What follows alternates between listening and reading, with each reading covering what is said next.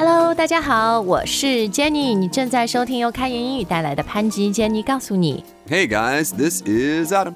好，Adam，我们今天要说的这个话题呢，我首先是特别特别的推荐大家要配图、配文案，呃，不然的话呢，你会非常的抽象，非常的 abstract。 Right, because we are going to be talking about lots of little symbols today, right?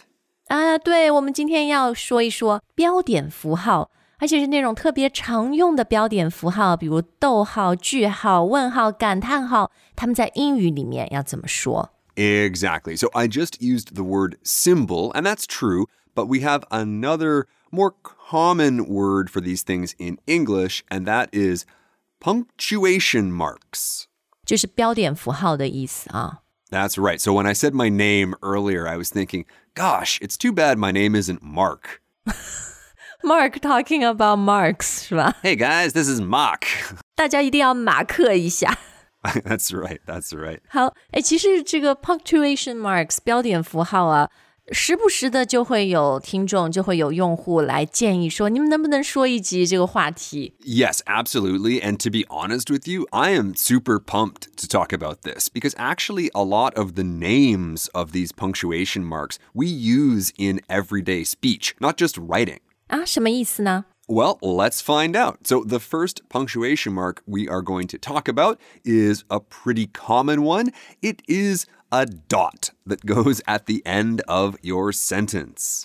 就是句号。 So this one has a few names. One of them is period. Another one is full stop. full stop。哎，我记得我之前在中国的这个英语教材里学的是 full stop，然后我那个时代的英语教材是比较用英式英语的，但后来发现美国人、加拿大人通常都把句号叫做呃 period。 Yes, that's right. Now, it doesn't matter if you say the word period or full stop because the same thing happens in daily speech. When we really want to emphasize that something is over or you can't really change it, we often use period or full stop. For example, Jenny, I'm not going to that party Period. 哦，所以在口语里面，你是真的可以把这种标点符号当成一个单词说出来，来表达你的意思。比如说这个句号，当你特别坚定是吧？特别呃，怎么说？determined about something，而且别人是跟你没有 negotiable 的 Right. 没有谈的空间，你就可以 period。比如说，We are going to the party. Period 然后， 然后 Adam 说，We're not going. Period Uh oh. Or maybe I am not taking your mother to this party. Period. 什么？这是什么例子？Or your mother is not going to live with us 。 That's right. Full stop. 婆媳关系很难处之类的 Full stop。所以讲那个，就口语里面用 period 或者 full stop 的时候，通常就是你对，就有点 stubborn 是吧？ That's right. 对你，你别想来跟我说情，我我决定，我主意已定。 Right. And now that we're talking about this, Jenny, actually, you can use both of them. Like, I'm not going to sit next to my mother in law on the plane. Period. Full stop. 好，总之你看这个标点符号，学他们的英语名称很有用啊，因为它也可以在你的口语里面给你增光添彩。 呃，最后关于 period、full stop，我想说的一点呢，就是英文里面的句号写法跟中文也不太一样。Right. So I mentioned earlier that this is a dot. 对，就是英文它是一个实心的小黑点儿，中文里面呢，我们是一个空心的。Right. And my computer never knows which one to write because I'm always switching back and forth between the languages. You're confusing your computer. Come on，你的 computer 是不是给你一个 question mark 呀？ Yes, yes, you read my mind. Yeah, so a question mark, of course, comes at the end of a question. 嗯，我觉得这个比较好理解啊，问号 question mark，这个也可以用在口语里的是吧？ Yes, absolutely. So, what I wanted to say just now is that my computer probably thinks I am a question mark. 对，所以口语里面的 question mark 就嗯、呃、是用来表达呃未知或者怀疑是吧？你不太确定。 uncertainty. Yeah. So, for example, that could be about a person, like that guy's a real question mark. I don't know anything about him. Or our future, right? Our future is a real question mark. Question mark，对你不知道它会怎么样啊。好，那问号看完了以后，我们来看看感叹号。Okay, so to 感叹 means to exclaim. 所以感叹号的英语名就叫做 exclamation mark. 啊，所以这里我们是要用它的名词是吧？不是 exclaim mark，而是 exclamation mark。 Yes, that's right. So I'm not sure if you guys will ever need to spell this word, but the verb exclaim and the noun exclamation are spelled a little bit differently. 嗯，这个在口语里面不像 period 和 question mark 用的那么多哈。People do use the word, but not as much as the first two. 好，那我们接下来要看的这个呢是逗号。Right, the comma. comma, c o m m a 啊。 comma 英文的写法和中文一样，就是都是实心的下面一个小撇，但电脑打出来是不太一样，中文和英文的。Depends on the setting, that's right. And also, I've found after reading so many compositions written by Chinese students over the years that we do not use commas in the same way at all. 哦，对，usage 这个我觉得就是完全另外一期节目了。我们今天讲不完，我们今天先 start with just yeah punctuation marks。好，看完逗号以后，我们下面来看有一些点点的啊。先来看 两个点，一上一下，有点像麻将的这个二筒。That's right. That's right. This is the colon.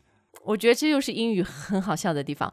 colon，c O L O N，然后呢，你查词典，这什么意思？它会告诉你大肠。also your colon. Two totally different meanings, guys. 当它是一个 punctuation mark 的时候呢，就是那个二筒啊，就是这个就是冒号。Yes, of course. Now, the colon has one other really great use, and that is for making the eyes on our emojis. 啊，好，那看完 colon 以后，他的 cousin 表弟的分号 the semicolon。So the semicolon 就是上面是一个英文的句号，下面是一个逗号，对吧？That's right. Now we definitely do not have time today to talk about its usage. The short answer is, guys, avoid, avoid, avoid. You don't need it. You do not need to use this at any point in your emails, in your essays. Avoid, avoid, avoid. 好，那我们接下来就看看比较常用的啦，特别是嗯，这个手机啊、电脑上面输入，经常会什么呃下划线啦、中划线啦这些。Okay, so now we are testing my own knowledge here because if we're talking about dashes and hyphens, I might have to check the internet very quickly to see what the difference is. 对我也是查了，因为真的很像嘛，都是一条线。呃，我们首先来看看这个 dash 好了。A dash is a horizontal line. A hyphen is also a horizontal line. What I found online makes a lot of sense to me. Hyphens do not have spaces. They join things together. Like English is always coming up with new words, and we often join those new words together with hyphens. Dashes separate words. They have spaces before and after them. 嗯，对，所以 hyphen 呢，其实它中文名叫连字号，就像 Adam 说的，它是其实 hyphen 是一个词，那么 dash 呢，就是把两个词这个分开哈。If the line is on the bottom of a space. It's a little bit different. We call that an underscore. So, for example, my email address has an underscore in it. 哎，对对对，下划线。Exactly. 嗯，好，那这几条线看完了以后呢，我们接下来再看一个很有用的，就是括号。括号在英文里面要怎么表达？Okay, so the general idea here, guys, is bracket bracket, B R A C K E T. That's right. Or I should be even clearer than that. We're usually not talking about one bracket, we're talking about brackets. 啊，对，它是一对儿的嘛，有前也要有后。 Yes, and they can be round brackets or they can be square brackets. 啊，对对对，长得也不太一样啊，有那个圆润一点的，然后呢，也有线条比较直的。呃，总之重要的词是 brackets，就是 括号的概念啊。好，那这个看完了以后呢，前面我们看的什么 hyphen 啦、dash 啦，那个是横线 horizontal，就像 Adam 说的。接下来我们看看这个竖的，但是一个斜的线。Right, a little bit crooked. a crooked 就是斜的啊。这个英语里面 crooked line crooked 这么说 line. no, the word we're going to use here is slash. But the problem is there are two different slashes. 啊，这个斜线斜杠有两个。 Well, one is called the back slash, and it basically starts from the left hand side and goes down. And one is called the forward, forward slash. slash，对对对 Yes. 方向不一样哈，backslash forward slash。好，这个也是电脑输入里面常要用的啊。 哎，其实你刚刚讲的这个斜杠啊，我觉得另外一个还很难表达符号，就是个像逗号，但是它在上面的，而且英语里还经常，比如 Adams 什么什么东西，一撇 s，那个撇怎么说 This is the apostrophe. ？Yeah，so you can't say comma，因为 comma 是在下面的，你上面这个一撇要叫它 apostrophe。 Right, but happily, it's a very fun word to say. Apostrophe. Apostrophe.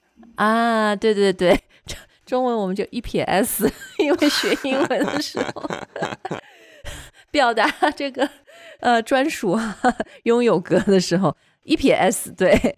好，那另外呢啊，有一个很重要，就是我们说话的时候会用引号嘛，然后有双引号，还有单引号。Yes, so there are a couple words we can use here. The most common is the quotation marks. 啊、q u o t a t i o n marks，一个 quotation 或者一个 quote 就是别人说的话。 Right, exactly. So, like, the only thing we have to fear is fear itself. 好，那我们今天要教大家最后的一个常用标点符号呢，就是一言难尽，所以此处省略。 Yes, save the best for last. The ellipsis. I thought you were gonna say the dot dot dot.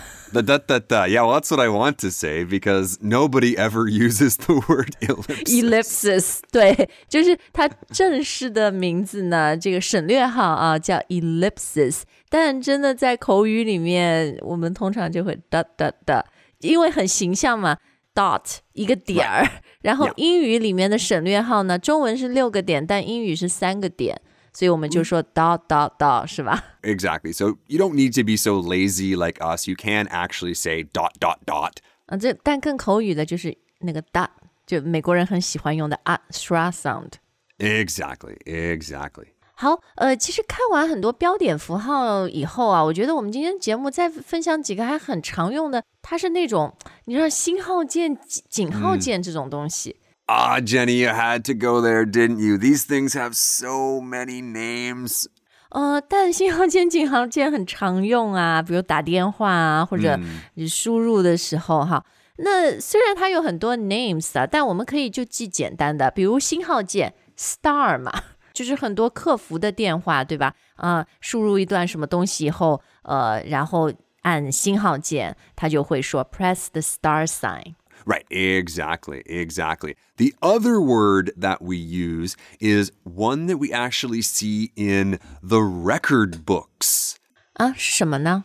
Well, there we call that star the asterisk. 哦，呃，所以你就 just know it just means star sign asterisk 是吧？ The asterisk, exactly. 嗯，好，那井号键英语怎么说呢？ Okay, so on the phone, this one will be the pound sign. Please enter your credit card number, followed by the pound sign. 但你要当心，有可能是个诈骗电话。 Could be, yeah, it could be. 对，所以不能乱按 pound sign 哈。这个 pound 就是那个一一磅，对吧？一磅肉，一磅水果，或者英镑的那个磅，P O U N D。 It's the same one, that's right. 然后这个 pound sign 也有另外的名字哈。 Number sign. 哦，对，因为有的时候在数字的前面也会用井号键。然后另外，对于现在常用社交媒体的人来说，它还有另一个名字。Right, so for the past ten or fifteen years, this has been the hash. or more commonly, even though it's not technically true, hashtag. Hashtag 对，就是嗯、呃，中文我们说热搜嘛，热搜的东西前面会有一个井号键哈，就是 hashtag。Right, so the tag really refers to the sign, then the name, or the thing that you're searching. But again, most people don't even pay attention to that. They just say hashtag. 诶，既然讲到什么 social media 啊、email 啊什么，最后再讲一个啦，那个 A 外面小圆圈 Ah, yes, the at sign. 啊，所以这个很简单，就叫 at 哈，你可以 at 某人。 Yes, exactly. Or again, I mentioned my email address earlier. Well, this obviously is in my email address. email in everyone's email，对吧？什么什么东西 at 哪里哪里哪里。 You got it. 好，那我们今天的节目就到这儿。Once again，强烈推荐大家一边听一边看今天的这个呃文案，因为所有的标点符号和英语名你都可以对上。 Yep, that is good advice. Period. Full stop. 哎，这个用的好，帮大家复习一下啊。好，那非常感谢大家今天的收听，We will see you next time，下次再见。All right, bye, guys.